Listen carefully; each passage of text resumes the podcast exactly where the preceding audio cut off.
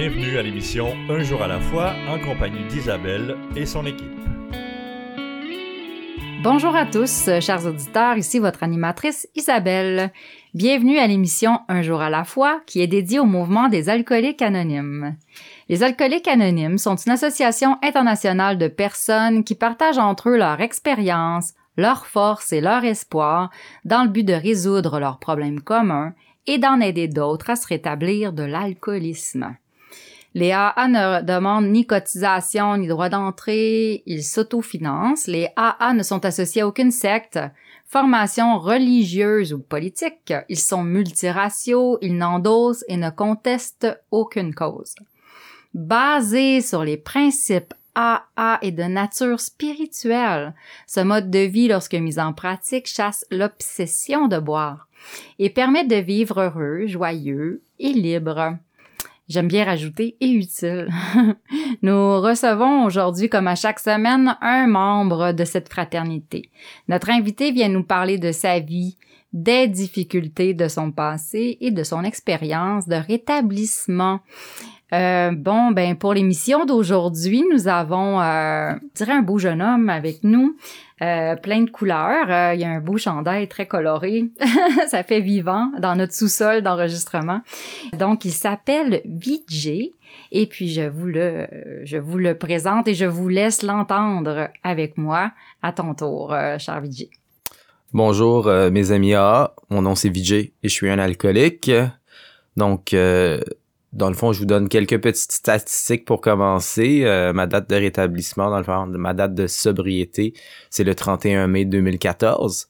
Euh, j'ai un groupe d'attache qui s'appelle Golden Slippers. Euh, je fais du meeting en français et en anglais, plus à l'aise dans les deux langues, dans le fond. Peu, peu, importe, le, rétablissement, c'est le rétablissement. j'ai un parrain qui s'appelle Andrew S. on a fait les étapes et aujourd'hui, bien sûr, la partie la plus importante pour moi de mon rétablissement, c'est de redonner au suivant. Donc de travailler avec les autres. Euh, je pourrais peut-être commencer par comment j'ai abouti dans une salle à ou dans un sous-sol comme aujourd'hui. Euh, j'ai bien mérité ma chaise. On le dit souvent qu'on a mérité notre chaise euh, dans les AA. Et dès un très jeune âge, et c'est mon expérience bien sûr aujourd'hui, c'est pas l'expérience de tout le monde, mais j'ai senti qu'il y avait quelque chose d'un petit peu différent. Euh, j'ai senti également, dès mon arrivée dans AA, que j'étais alcoolique avant même de prendre mon premier verre. Et je le sais que c'est l'expérience de plusieurs personnes. Donc moi, mon background, dans le fond, euh, mes parents sont indiens singapouriens. Euh, j'ai un frère et deux sœurs. Tout le monde est né à Singapour, sauf moi. Quand que mes parents ont eu environ 30 ans, ils ont décidé de faire le move et d'immigrer en France. Euh, je suis né en France, donc euh, ils m'ont convaincu que j'étais un c'était tellement romantique à Paris et puis ils ont décidé d'avoir un autre enfant, mais moi, je suis décalé de 6 ans de mon frère et 8 ans de mes sœurs. Donc je suis venu au monde avec un profond sentiment d'être une erreur, d'être un accident. Je sais pas pourquoi, il y a personne qui m'a jamais rentré ça dans la tête, mais je suis né avec ce sentiment-là. Euh, à un an et demi, on a décidé de faire le move vers le Canada. Donc, euh, on est atterri dans un sous-sol à Angrignon Park. Euh, et puis, c'était c'était tellement dysfonctionnel. C'était vraiment le chaos. On est six dans un genre de deux et demi dans un sous-sol. Je me rappelle brièvement de petits moments, des petits flashs. Mais j'ai déjà entendu ça de mes de mes membres, de mes amis membres italiens qui disent que leur maman, quand elle se faisait pas comprendre, elle parlait plus fort. Moi, ma mère, c'était la même chose. C'était pas italien, par exemple, c'était une indienne, mais ça parle plus fort si on la comprend pas. Donc, on criait beaucoup dans ma maison, on pitchait des affaires. Il y avait également euh, des problèmes de santé mentale. Je suis pas un médecin, mais j'ai pas diagnostiqué le monde, mais je le sais aujourd'hui avec une rétrospective, puis avec aussi une introspective sur moi-même, qu'il y avait des choses qui accrochaient. Donc, né avec ce sentiment-là. Je grandis et je suis toujours un petit peu à part. Je veux faire partie de, mais je fais pas partie de. sais. Je suis toujours à l'extérieur qui regarde l'intérieur. Puis le vide intérieur qu'on reconnaît quand on est dans le rétablissement, mais il s'élargit. Hein? Le trou, il s'élargit, il s'élargit, il s'élargit. Puis j'essaie de remplir ça avec quelques petits comportements malsains et qui vont devenir de plus en plus compulsifs Euh, que ça soit euh, le mensonge, que ça soit la manipulation, j'étais vraiment bon là-dedans, très très très jeune. Je me rappelle d'un incident justement où est-ce que je jouais au hockey euh, dans le fond, pas, pas dans la ruelle, mais dans mon driveway. Puis je jetais des, tu sais, je slappais des pucks contre le garage, puis ça faisait comme, tu sais, ça faisait des gros sons, puis ça, ça l'écaillait, puis je me sentais bien, tu sais, ça, ça l'enlevait genre cette pression-là à l'interne, puis après ça, je me mets à lancer des petites roches. Puis là, je vois que ça fait vraiment plus d'effet. Puis là, je me mets à lancer des petites roches sur le char à mes parents. Puis je vois, hey, ça, ça, ça soulage l'intérieur, là, ça va vraiment bien. Donc, je décide de répéter l'expérience avec des, des petites billes. Mais là, je la slap, puis la bille, elle traverse le windshield. Elle rentre dans le char, puis elle retraverse de l'autre bord. Puis là, je suis comme, hop là, je dis rien à personne. Bien sûr, le soir même, mon père, il s'en va euh, partir la voiture, puis il est comme, qu'est-ce qui est arrivé? J'ai fait amende honorable à mes parents 33 ans pour ça. Et il était comme, on le savait déjà. Ah, j'étais comme, ah.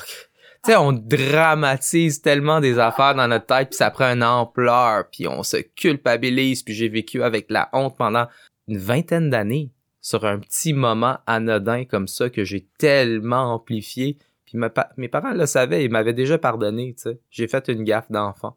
Mais j'essayais toujours de genre m'évader à travers ça et puis euh, c'était la même chose avec mes amis, j'étais un petit peu caméléon, je voulais que les gens m'aiment, m'apprécient.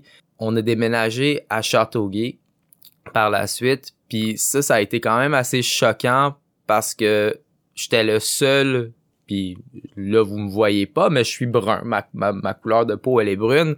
Et j'étais le seul brun dans mon école euh, de 400 élèves. Euh, moi j'avais jamais catché que j'étais brun jusqu'à l'âge de 8 ans. Donc tout le monde joue au hockey comme les autres bataille de boules de neige je parle comme un québécois tout va bien.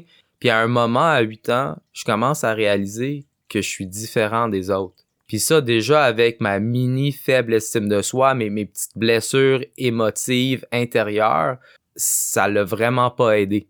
Vraiment, vraiment pas aidé. Puis là, je fais comme ah c'est vrai, on a un temple à la maison, tu on va au temple pour le temps des fêtes, on fête toutes les, les, les fêtes possibles, Noël, Pâques, tout ça, mais on a un petit plus.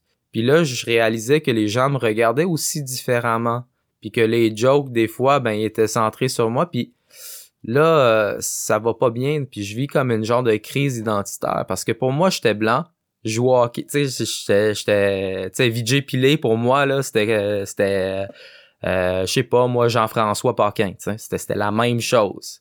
Donc j'avais jamais eu cette, cette perspective là, puis ça m'a vraiment, vraiment, je te dirais que c'est là mon petit aha moment là, mon petit moment de comme, ok, je suis vraiment différent des autres, j'appartiens pas là-dedans qu'est-ce que je dois faire, tu sais. Puis mon père, euh, dans le fond, il était quand on est déménagé en France, c'était pour devenir chef. Puis là, on commençait à faire le tour du monde. Lui, il voulait aller chercher des, des, opportunités de carrière. Et puis, on s'est mis à déménager beaucoup. On est allé, dans le fond, à l'âge de 9 ans, on a déménagé à l'île Maurice. Ça a duré un 5-6 mois. À Singapour, ça a duré un 2 mois. On est allé en Australie pendant deux ans et demi, trois ans. On est allé à Turks and Caicos, les îles turquoises, pendant un 3 ans. Je retourné à Singapour un an et j'ai fini mon secondaire au BC. Donc tout ça en 6-7 ans pour un petit nerveux anxieux qui veut de la stabilité. On s'entend que ça n'a pas aidé. Aujourd'hui, en rétrospective, euh, je suis tellement fier de mes parents, du move qu'ils ont fait. Puis je suis tellement en gratitude parce que j'ai un bagage incroyable éducatif, culturel, une capacité d'adaptation incroyable aussi, puis c'est grâce à eux, mais dans le temps, je vivais énormément de qu'est-ce qu'on appelle du ressentiment. Donc, euh, c'était très difficile pour moi, tu sais, de changer d'école, changer de langue. Français, anglais, anglais, français, des fois un petit peu de créole, là, c'était vraiment compliqué. Je fit pas vraiment avec les Noirs dans les, dans les Caraïbes. Je fit pas vraiment avec les Blancs parce que je suis pas blanc, je suis pas, non. Tellement de crise identitaire, puis à travers tout ça, qu'est-ce qui est arrivé? Ben l'alcool est arrivé.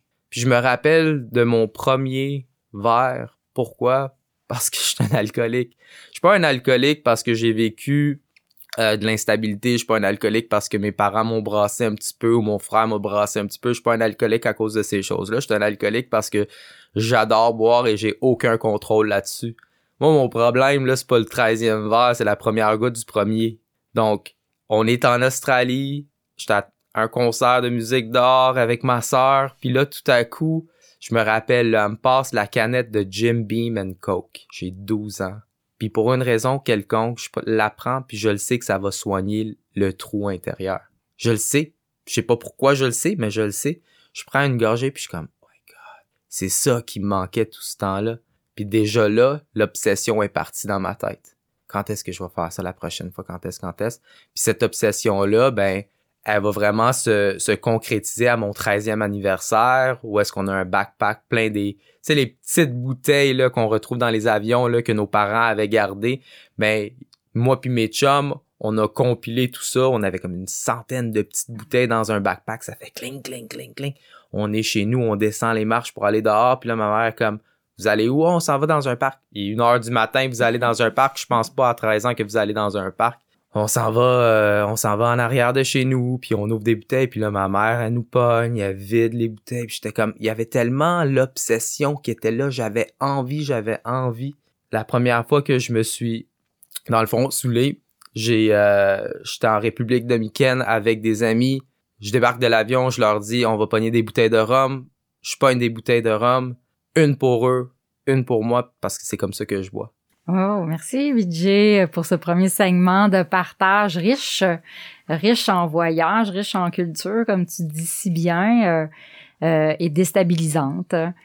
Puis euh, tu l'as très bien nommé, on est alcoolique pas à cause de ça, mais parce qu'on l'est, parce qu'on aime ça, l'alcool et l'effet que ça nous fait. En tout cas, tu as bien décrit le sentiment, en tout cas, de vide et le sentiment du besoin de boire. Euh, ben merci pour ça. On te retrouve tout de suite après euh, cette pause. Alors euh, à tout de suite, tout le monde, restez avec nous. Je me sentais seule, angoissée, agressive, et je m'apitoyais sur mon sort. Je voulais juste mourir. C'est pourquoi je continuais à boire. Personne n'aurait pu vivre un tel cauchemar. Puis j'ai assisté pour la première fois à une réunion des AA. À mesure qu'elle se racontait, j'ai découvert que toutes ces personnes avaient connu le même enfer. Je n'étais donc pas la seule. Elles m'ont aidé à cesser de boire et m'ont redonné le goût de vivre. Les alcooliques anonymes, ça fonctionne. Cherchez-nous dans l'annuaire téléphonique, dans votre journal ou sur aa.org.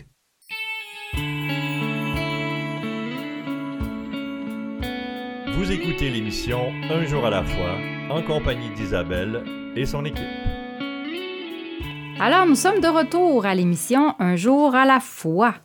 Voici maintenant un court texte inspiré de la littérature AA Aujourd'hui, tiré euh, du livre Réflexions quotidiennes, ce sont des réflexions de membres d'AA, mais à l'intention de tous les membres. Et bien là, ça va être à votre intention aujourd'hui aussi, les auditeurs.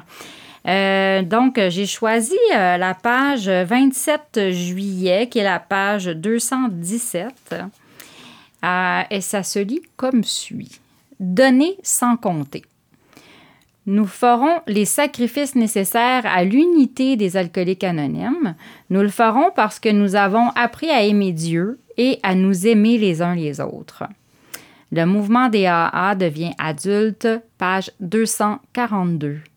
Subvenir à mes besoins par mes propres contributions n'était pas mon point fort à l'époque où je buvais. Il fallait toujours que j'affiche le prix quand il m'arrivait de donner de mon temps ou de mon argent. Au nouveau que j'étais, on a dit, il faut donner ce qu'on a reçu si on veut le conserver. Quand j'ai commencé à adopter les principes des alcooliques anonymes dans ma vie, j'ai vite découvert que c'était un privilège de pouvoir donner au mouvement pour exprimer la gratitude que je ressentais.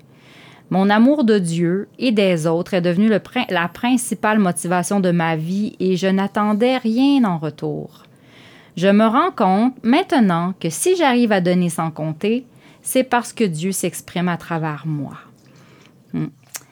Euh, pour Vijay, euh, il est en train de nous expliquer aussi comment il buvait. Là, il parlait d'une bouteille de rhum, euh, qu'il avait acheté deux bouteilles de rhum, une pour lui, une pour l'autre. Puis c'est le même que je buvais. Mais je vais lui laisser nous raconter la, suite des choses. Alors, à toi la parole. Donc c'est ça, on est en République dominicaine, j'ai 14 ans, j'ai ma bouteille de rhum, les autres collègues de la classe ont leur bouteille de rhum, on a du plaisir, on rit ensemble, et c'est écrit dans le gros livre quelque chose dans le genre, en anglais je le connais, I have arrived. Je suis arrivé, je suis le centre de l'attention, les gens m'aiment, je fais partie du groupe, et je bois et je bois et je bois. C'est drôle, il rit, il rit de moi, on rit ensemble. Et puis à un moment donné, comme je fais souvent dans mon actif quand que je consomme, il fait chaud, j'enlève du linge, je me mets à courir tout nu partout. Tout le monde rit, c'est encore drôle, je suis le centre de l'attention, j'aime bien ça. Et ça l'aboutit, ben, en vomissement. Puis je dégueule, puis je dégueule, puis ça fait mal, puis off. Puis un autre truc pour me caractériser ou me qualifier comme alcoolique, c'est que le prochain matin, je me réveille rempli de honte, de culpabilité, je me fais engueuler par ma prof. Et devine quoi? Je veux le refaire le plus rapidement possible. Cette mémoire-là, ce souvenir-là, il est brûlé dans mon circuit de la récompense, dans, mes, dans, dans, dans, dans, ma pensée. Puis c'est ça que j'ai chassé tout le long. sais, pendant mes 15 ans de consommation, c'est ça, j'ai couru après ce feeling-là que j'allais plus jamais retrouver toute ma consommation. Ce petit moment-là de jeune adolescent, pas accompli, euh, plein d'anxiété, instable, euh, avec un trou intérieur. J'ai couru après ça, tu sais. Puis dans les Caraïbes, dans les Caraïbes justement, j'allais des fois avec mes amis, on allait se trouver un petit spot. Moi, je m'achetais un 6-pack, eux, ils s'achetaient un 6-pack à 3 ils buvaient, ils buvaient, puis moi je buvais aussi. Puis là, à un moment donné, il arrivait à leur sixième bière, puis t'as rendu tiède, t'as rendu chaude. Puis là, il, a, il a, la déversait, dans le sable, puis t'es comme, ah, c'est dégueulasse. Puis moi, j'étais rendu à ma cinquième seule, parce que c'est comme ça que je bois. Hein. Moi, je bois pour un feeling, pour un effet. Je ne bois pas pour le plaisir ou le social, je bois pour un effet. Puis je les regarde, puis je suis comme, man, vous comprenez pas.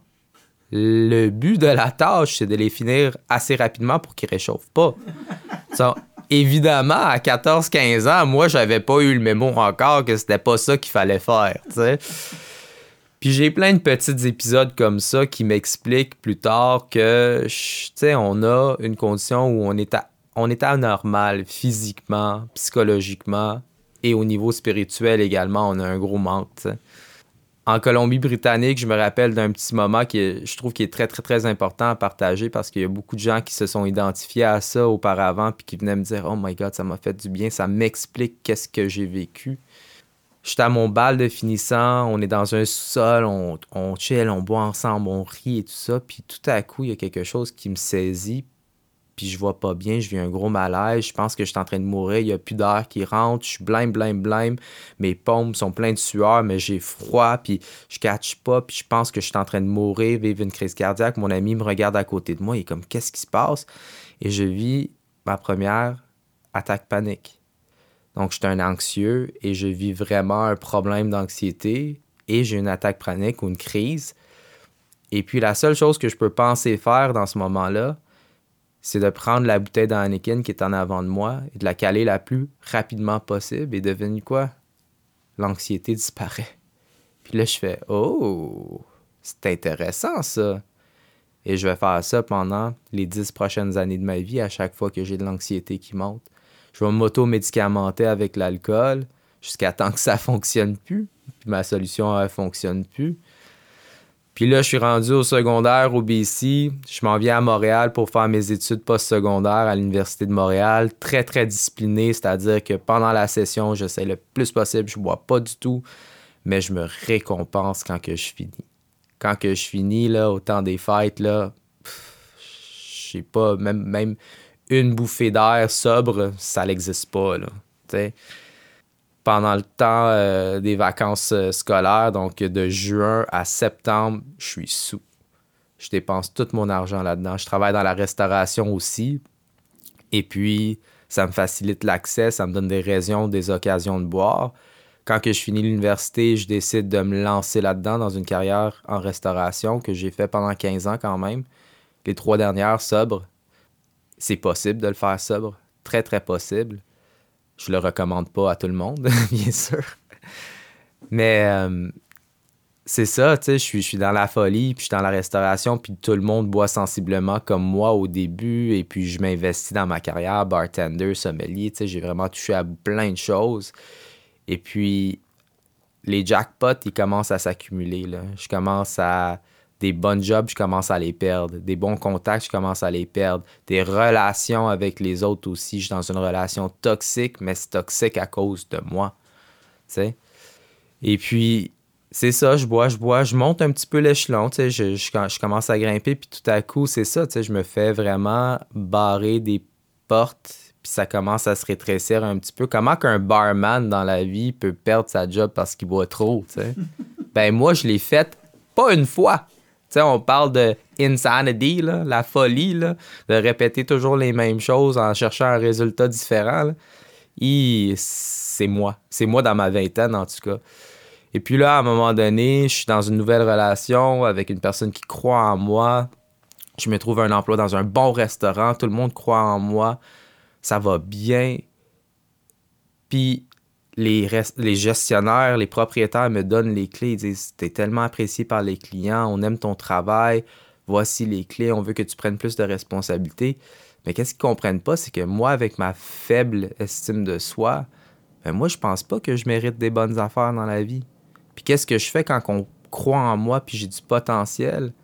Ben, autodestruction, hein? du sabotage. Donc, qu'est-ce que je fais? Ben, je me mets à boire plus. L'ego monte. Après trois semaines, qu'est-ce qu'ils font? Hey, redonne-nous nos clés, man. Redonne-nous nos clés, là. Qu'est-ce qui se passe avec toi? Voyons donc, t'as tellement de potentiel. La pire affaire quand t'es dans ton actif, selon moi, d'entendre, c'est que t'as du potentiel d'un gars qui n'a pas été capable de se regarder dans le miroir pendant 15 ans au moins de sa vie parce qu'il croyait pas en lui puis qu'il aimait pas qu'est-ce qu'il voyait, de me faire dire que j'ai du potentiel, je comprends pas. Puis justement, je me fais demander de quitter l'emploi. Donc gentiment, je me fais mettre à la porte. Puis avant que je me fais mettre à la porte, je décide de démissionner moi-même parce que l'ego est très fort. Hein, puis je veux leur montrer que c'est moi qui ai décidé de partir. Et je décide de prendre une pause de trois mois. Parce que là, il y a des gens qui me disent que je bois un petit peu trop, puis ça va mal. Ah, tu je vais leur montrer que je suis capable de, m'abstenir. Donc. Puis là, je dis à tout le monde que je m'abstiens, que ça va bien. Tu sais, je fais pas de programme, pas rien. Ben, ça va bien. J'avais déjà fait des petites détox de trois semaines avant. Là. Je sais comment que ça se passe, tu vas bien, puis ta peau est plus belle, puis tes relations vont mieux, puis tu dors mieux, blablabla. Bla, bla. Mais tu sais, je suis en train de me bâtir pour tomber de très haut.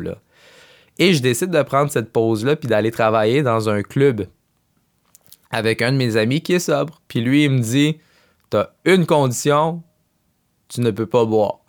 Si t'as des problèmes, ma porte est ouverte, tu peux venir me voir quand tu veux, prends pas ton premier verre. Je suis comme Ok, tu. Puis c'est insidieux, hein, cette maladie-là, on le dit que c'est insidieux, c'est surnois, c'est déroutant, c'est très puissant.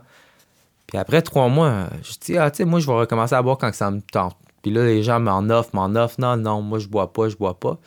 Tout à coup, au play, je me retrouve avec un petit gin tonic dans une tasse de café en dessous du bar. Il y a personne qui le sait, sauf moi. Je dis, ah, je vais faire du. je vais consommer de façon contrôlée. Puis même ce soir-là, je bois mon gin tonic. Un, c'est la seule fois, unique fois dans ma vie que j'ai pris un verre. Ever. Et je sors ce soir-là avec des amis, puis ils m'offrent des verres ou des shooters. ah non, moi je bois pas, hein, je bois pas. Non, tu peux-tu me commander un Perrier? Je venais de boire, ça fait 20 minutes. Je rentre à la maison, je me félicite, je me tape dans le dos, bravo Vijay, t'as bu un verre. La prochaine soirée, je répète l'expérience avec deux verres. Je réussis. Bravo Vijay, la prochaine soirée, je l'essaye avec 10 verres. J'ai réussi. Et ainsi de suite, on retombe dans la déchéance. Dans la déchéance de la consommation d'alcool. Puis euh, moi, j'ai, euh, tu sais, c'est ça qu'on dit de l'alcool, que c'est euh, déroutant, que c'est puissant, que c'est sournois. Puis aussi l'ami qui t'a amené euh, dans, euh, à travailler au club, qui dit surtout prends pas ta première goutte. J'ai comme l'impression qu'il était peut-être dans A, mais je ne sais pas. Mais bon, c'est ce qu'on dit euh, dans les A. Prends pas ton premier verre parce que t'es fait. Mais là, comme on le voit, hein, ça s'est accumulé les verres. Fait qu'on va passer à, tout de suite à la pause là, pour euh, revenir au prochain segment. Comme une force de la nature, l'alcool commence à détruire notre monde. Le chaos nous envahit. Nous perdons le contrôle de notre vie. Mais on peut arrêter la tempête. Les alcooliques anonymes peuvent nous aider à traverser la tempête un jour à la fois. Dans les jours sombres, il y a de l'espoir. Il y a les alcooliques anonymes. Si l'alcool est devenu un problème dans votre vie, nous sommes dans l'annuaire téléphonique et sur le site aa.org. Les alcooliques anonymes, nous pouvons aider.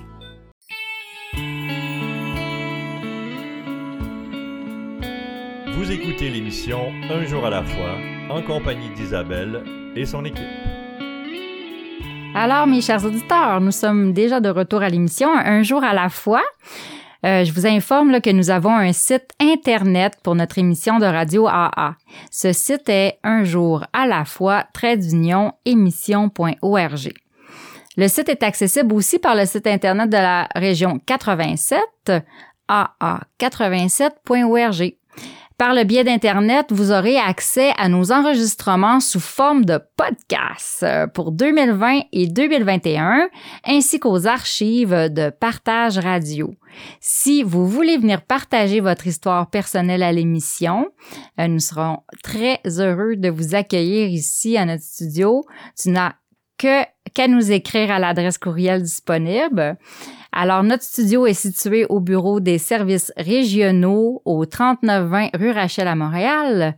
On peut aussi y trouver la liste de nos radiodiffuseurs ainsi que les horaires de diffusion. Euh, je vous réintroduis, là, je vous ramène à notre invité Vijay. C'est la, la, personne la plus importante avec nous en ce moment et puis euh, d'écouter son, euh, son, son histoire, son rétablissement et aussi, ben là, il est dans la consommation encore. Là. On est rendu où au moment où euh, euh, il est engagé, euh, ben, il travaille dans un club, là, puis il cache ses consommations, mais il est rendu déjà à 10 verres par jour. Là. Puis on va voir si c'est correct, ça, 10 verres par jour. Alors, on le retrouve tout de suite. Ah, la déchéance, hein? Je suis dans la déchéance des bouteilles. Puis ça s'en vient à la fin.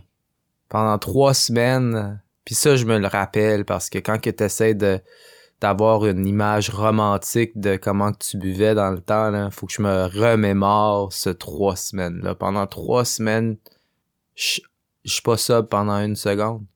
Je peux pas aller plus que 8, 10, peut-être un 12 heures sans prendre un verre. Je me réveille le matin, je suis encore intoxiqué. Je dois finir les corps morts, le petit bloody qui est fondu, la bière avec le botch dedans, faut que je les boive ça pour juste être capable de me lever puis arrêter de shaker. Je passe à côté du frigo, je prends une gorgée parce que tu sais je me couche pas dans mon lit là, je me rends pas à mon lit donc je suis sur le sofa complètement habillé, tu sais tu, la table de café à côté de toi pour t'assurer que ton sel, ton portefeuille puis tes clés sont là puis tu fais ouf, que ça a pas été si pire à soir. Tu finis les corps morts, je passe le frigo, je prends j'ouvre le freezer, je prends une grosse gorgée de vodka pour être capable de me raser prendre une douche pour que l'anxiété dissipe un petit peu. Je reviens, je repasse le frigo, une autre grosse gorgée de vodka. Je pars de chez nous. Je fume trois cigarettes d'affilée avant d'arriver au métro juste pour calmer mon anxiété pour être capable de prendre le métro. Une fois ou trois jours, je débarque euh, du métro puis je m'en vais au couche-tard m'acheter un petit, tu sais, les petits wraps super chimiques là au couche-tard, là, des petits sandwichs euh, simili poulet c'est la seule chose qui est capable de rentrer puis rester dans mon dans, dans mon dans mon ventre. J'arrive au travail, je me cache des verres, je commence à boire toute la soirée. J'arrive chez nous à 4, 5, 6 heures du matin. Rinse repeat. On fait ça pendant trois semaines. C'est pas une vie, là, c'est pas une existence, là, c'est de la survie, là. C'était ça. Puis le fameux genre 30 mai, jusqu'à la, dans la, dans la journée de, du 31, les, les petites heures du 31, ben, J'arrive au travail de la même façon, je suis complètement sous, défoncé, je suis dans un blackout, je me mets à travailler. Euh. Là, mon ami, justement, le propriétaire du bar, il me voit aller, puis comme, oh my god, qu'est-ce qui se passe, qu'est-ce qui se passe? Puis il vient me voir, puis il dit, Vijay, as-tu recommencé à boire? Puis tu sais, il m'accote dans un mur de briques, là, puis tu recommencer à boire? J'ai dit, ouais, ouais, y a pas de problème. Puis j'avais planifié qu'est-ce qu'on appelle dans une géographique. Donc, je m'en allais ailleurs. Parce que, tu sais, si t'en vas ailleurs dans le monde, ton problème va se régler. Bien sûr, je savais pas que j'amenais mon problème avec moi, ce qui était moi.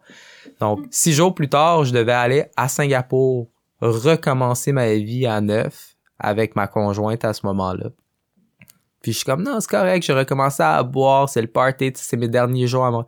Il dit, non, non, tu comprends pas, tu ne peux pas boire. J'ai dit, hey, t'es tellement dramatique, tes agents. Là, il m'accote contre le mur. Tu ne peux pas boire. Tu t'en vas à Singapour, si tu continues, tu vas te tuer, tu vas mourir, man. Tu ne peux pas boire. Là, je suis comme, relax. Il dit, tu sais quoi, prends tes affaires, sac ton camp, il me met dehors ma femme est aussi dans le club ce soir-là, ou ma conjointe est, aussi là, elle voit ça, il vient, par après, j'ai su qu'il lui a parlé, qu'il lui a dit qu'elle allait faire ça parce que j'avais besoin d'apprendre à ce moment-là. Rempli de ressentiment, j'aurais dû rentrer chez nous, mais bien sûr, j'ai continué à boire. Je suis allé dans plein de bars. Et ma conjointe disait tout le temps, t'as une switch, VJ. Tu bois, puis à un moment donné, il y a une switch qui s'allume, puis on sait pas all bets are off, on sait pas qu'est-ce qui va se passer. C'est fini. Je, peux pas contrôler tes, je sais pas qu'est-ce qui va se passer. Mais elle, elle savait pas que c'était la première goutte du premier verre. Puis j'étais faite. Puis ce soir-là, elle a eu la réalisation que j'avais un sérieux problème d'alcool. Parce qu'elle m'a vu aller, puis j'ai bu, j'ai bu, j'ai bu, j'ai menti. J'étais toute seule, j'étais dans un état... J'étais dans un état désastreux, dépressif. Et le prochain matin, je me réveille rempli de mes deux meilleurs amis, la honte et la culpabilité. Une bouteille moitié finie de vodka dans mon backpack que j'ai sorti du bar avec. Ils m'ont traîné en bas des marches. Parce que moi, normalement, je déboulais les marches puis je me pétais la tête en bas, tu sais. Puis euh, commotion cérébrale, j'en ai vécu euh, plusieurs. Me réveiller dans des bancs de neige, me faire mettre dehors des taxis parce que je vomissais, tu sais, comme toutes les belles choses, là, toutes les choses romantiques de comment qu'on buvait pour de vrai, tu sais. C'était pas des petits scotch puis des flûtes de champagne sur des yachts, là. C'était pas ça, là. C'était isolé, c'était dark, c'était tout seul, c'était de la souffrance. Puis je me, réveille le prochain matin, puis pour ceux qui, qui connaissent les vieux téléphones avant les iPhones, j'avais drunk text, tu sais, j'avais bu, j'avais bu puis j'avais texté mon ami au bar, au club, justement, tu sais, pourquoi tu m'as mis dehors, da da da da da. Puis lui avait répondu, puis je suis en train puis ça prend vraiment de la patience texter là, tu sais, faut que tu fermes un œil là pour être vraiment concentré là quand t'es dans un état. puis lui m'avait répondu, hey, je peux pas être, ah, tu sais, tu peux pas me blâmer pour ta rechute là, tu sais, faut que tu prennes la responsabilité sur tes actions. Puis je suis comme, de quoi qu'il parle ce gars-là avec une rechute là, il pense-tu que je suis un alcoolique? Puis je l'ai dit de cette façon-là, ce matin-là. Ma conjointe était assise sur le lit. Puis je fais comme, je suis un alcoolique. C'est ça le problème. Je suis un alcoolique. Puis j'ai senti comme une pression se libérer, tu sais, le poids sur les épaules. Puis drôlement, ma mère, pendant qu'elle était en passage à Montréal, elle m'avait laissé une petite liste de réunions. Elle est allée dans un CLSC. Puis cette liste de réunions était sur ma table de chevet pendant deux ans auparavant. Puis je l'avais vu, j'avais 25 ans probablement à ce temps-là. Je l'avais ouvert, puis il y a les 12 questions, puis il y a 12 questions sur la consommation, comment tu bois, si des gens, euh, tu sneaks des verres, euh, tu bois-tu pour gérer tes émotions, toutes ces affaires-là. Puis ce matin, ce matin-là, je lisais, puis auparavant, je les avais lus, puis justement, j'avais lu la petite consigne en bas qui dit que si tu as quatre ou plus de ces items, tu es probablement un alcoolique et tu devrais te ramasser dans une salle de meeting. Et j'avais répondu dans le temps 3 sur 12. Tu juste pour être safe, ça me tentait pas trop encore. Et ce matin-là, 31 mai 2014, 11 sur 11, j'ai pas besoin de répondre à la douzième question. Je le sais que je vais avoir 100% à cet examen-là. Et puis, c'est le moment, là. C'est le moment d'aller chercher de l'aide parce que je savais qu'il y avait une solution dans ce petit livret-là. J'ai trouvé un meeting. J'étais allé à mon premier meeting. Je l'ai détesté, mon premier meeting, parce que j'étais tellement rempli de moi, moi, moi, moi, l'apitoiement, puis j'étais encore dans les vapes. Je me présente en retard, je pars tôt, puis je dis, ah, oh, y a personne qui m'a parlé. Ben, da. C'est évident pourquoi il y a personne qui t'a parlé. Mais j'ai fait une bonne chose. Je allé chercher mon jeton du nouveau, mon jeton du 24 heures, mon jeton du je ne veux plus vivre comme ça, je veux plus souffrir. Et puis, je dis que je m'en vais à Singapour dans cinq jours, je veux arrêter de décevoir ma conjointe, je veux pas perdre cette relation-là, je suis en train de brailler puis je peux pas le faire tout seul. Et il y a une madame dans la salle qui vient euh, des États-Unis, que c'est son premier meeting à Montréal. jamais rencontré. Puis elle vient me voir après le meeting très rapidement, puis moi je veux partir avant que les gens puissent m'accrocher. Puis elle dit, tu sais que c'est vraiment pas songer, c'est pas, pas un bon move d'aller de faire des grosses choses dans ta première année. Puis elle m'achète le Vivre du sobrement, Living Sober, puis elle me le donne gratuitement. Puis elle dit, tu vas en avoir de besoin. Tu vas vraiment en avoir de besoin. Puis un geste d'amour de quelqu'un que je connais même pas. sais. Je suis parti à Singapour, à 16 000 km d'ici. J'arrive là-bas, puis ma conjointe a dit Occupe-toi de rien, je vais nous trouver des jobs, je vais nous trouver un logement, va te rétablir, va faire du meeting. Les meetings étaient à une heure et demie de, de où est-ce qu'on logeait, une heure et demie en bus, une heure et demie revenir, une heure de meeting, une heure de fellowship, de rester avec les gens, de jaser, de manger quelque chose. Donc, cinq heures, je la laissais dans, l'appartement, puis je m'en allais faire du meeting. Cinq heures, trois fois par semaine, deux, trois fois par semaine. Ça n'a pas marché à Singapour, puis on, a dû revenir en revenant ici. Puis ça, c'est pas pour me booster ou me dire que je suis fantastique. La première chose que j'ai fait en débarquant de l'avion, j'étais allé à un meeting. J'étais allé à Golden Slippers. C'est devenu mon groupe d'attache. Prochain soir, je m'en vais à un autre meeting je le fais à un autre groupe d'attache, puis je commence un petit peu euh, mon journey dans le rétablissement. Hmm. le premier meeting, euh, euh, ben, en tout cas, je vois la générosité de ta conjointe aussi là-dedans. puis même si tu dis probablement que tu voulais aussi tellement t'en sortir, parce que si en sortant de l'avion, tu es allé faire un meeting, là, c'est parce que tu as vu qu'il y avait de l'espoir là, c'est certain que t'as as compris que t'avais besoin d'aide. En tout cas, moi, je le, je le comprends de même. Mais euh, j'aime ça, mais euh, quand t'as réalisé que t'étais un alcoolique, hein, c'est tout qu'un coup qu'on reçoit. Ça m'a frappé, moi aussi, ton euh, ta, prise de conscience, mettons. Comme un éveil tout d'un coup. Hein. En tout cas, merci pour nous avoir raconté encore ce bout de segment. On va à la pause et nous revenons par la suite. On va entendre je dirais quasiment malheureusement, j'écouterai Vijay longtemps encore, mais ça va être son dernier segment de partage. Alors à tout de suite. Si l'alcool a perdu de son charme pour toi et si tu ne peux pas arrêter de boire, j'ai fait quelque chose et ma vie a changé. J'ai maintenant des amis qui m'acceptent pour ce que je suis. Nous sommes dans l'annuaire téléphonique, votre journal local ou sur le web. Les alcooliques anonymes.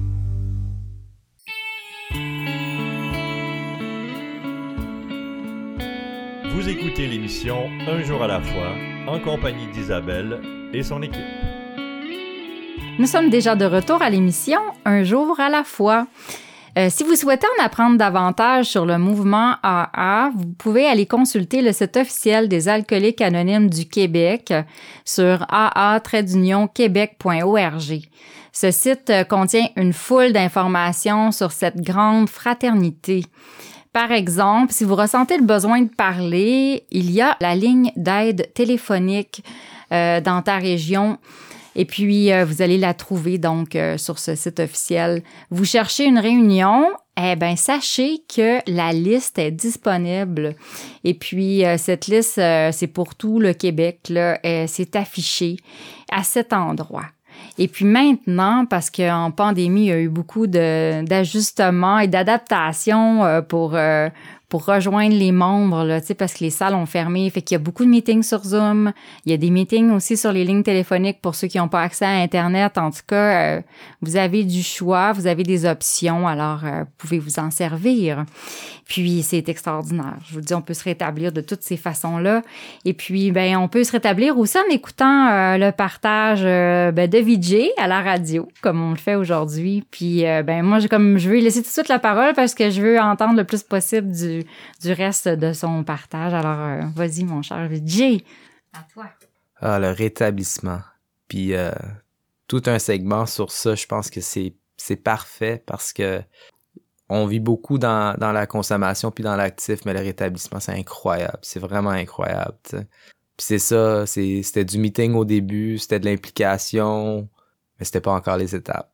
Ça, là, de vraiment être en humilité, de demander à un autre gars, c'est toujours un petit peu awkward. C'est comme si tu demandais à un autre gars en date, là, pis t'as pas vraiment envie qu'il soit ton parrain. Puis là, moi, j'avais tellement de blocage à ce niveau-là.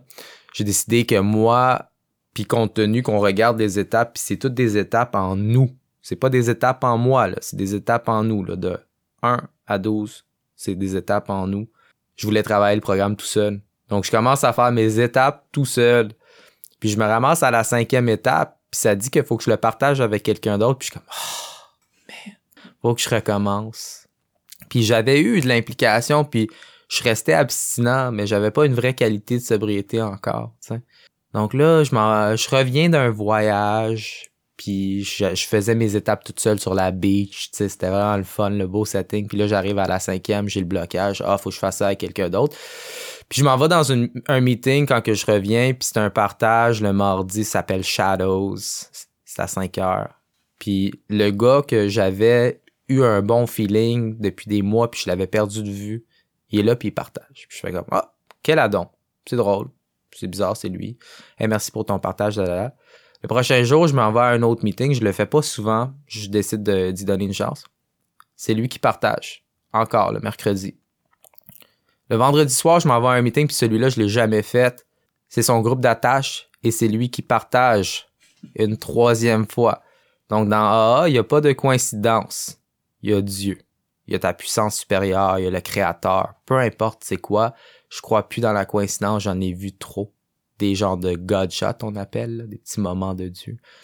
Donc, je lui demande, il dit, parfait, fais un 30 en 30, appelle-moi 30 jours. 30 30 meetings en 30, appelle-moi 30 jours.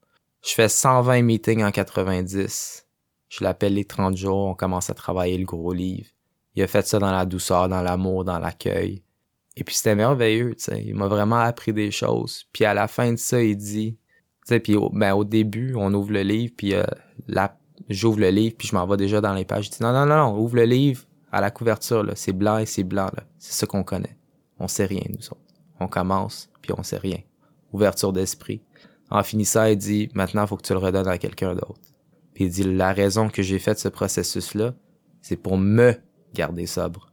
C'est pour avoir, moi, une autre journée à la fois. OK. J'avais, je venais de catcher pourquoi c'était des étapes en nous. On travaille ensemble, puis ça me donne juste une autre journée à la fois.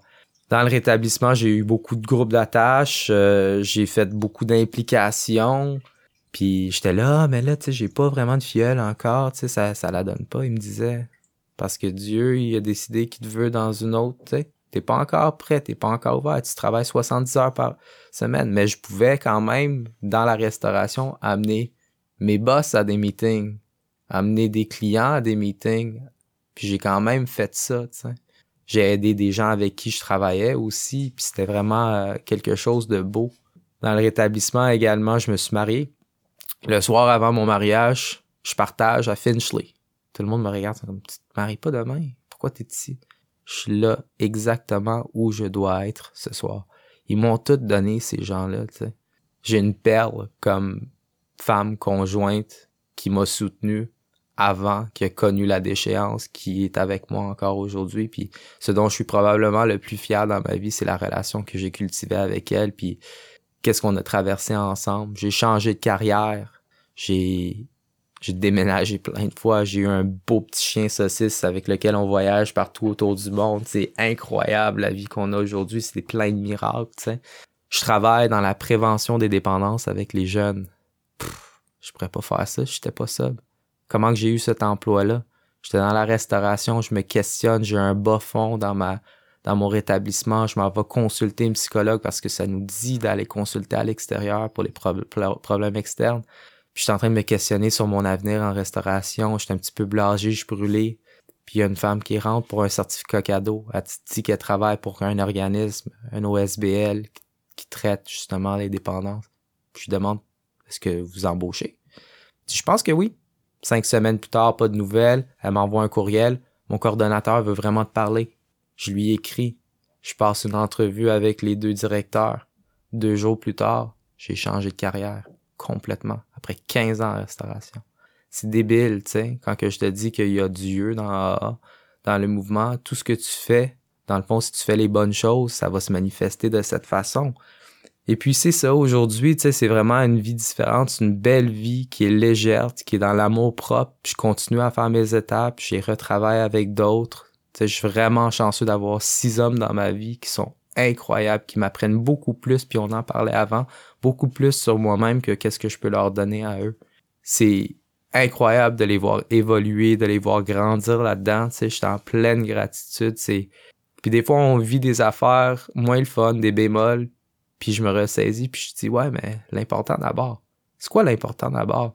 C'est d'avoir ce matériel-là, d'avoir un titre-là, d'avoir ci, d'avoir ça, ou c'est d'être en vie aujourd'hui? C'était pas possible, ça, avant, là. Je sais pas combien de temps qu'il me restait, mais pas bien, bien longtemps. tu sais? Puis aujourd'hui, ma vie est remplie. Une des choses que j'aime bien, tu sais, comme, on approfondit nos connaissances avec le, le programme spirituel.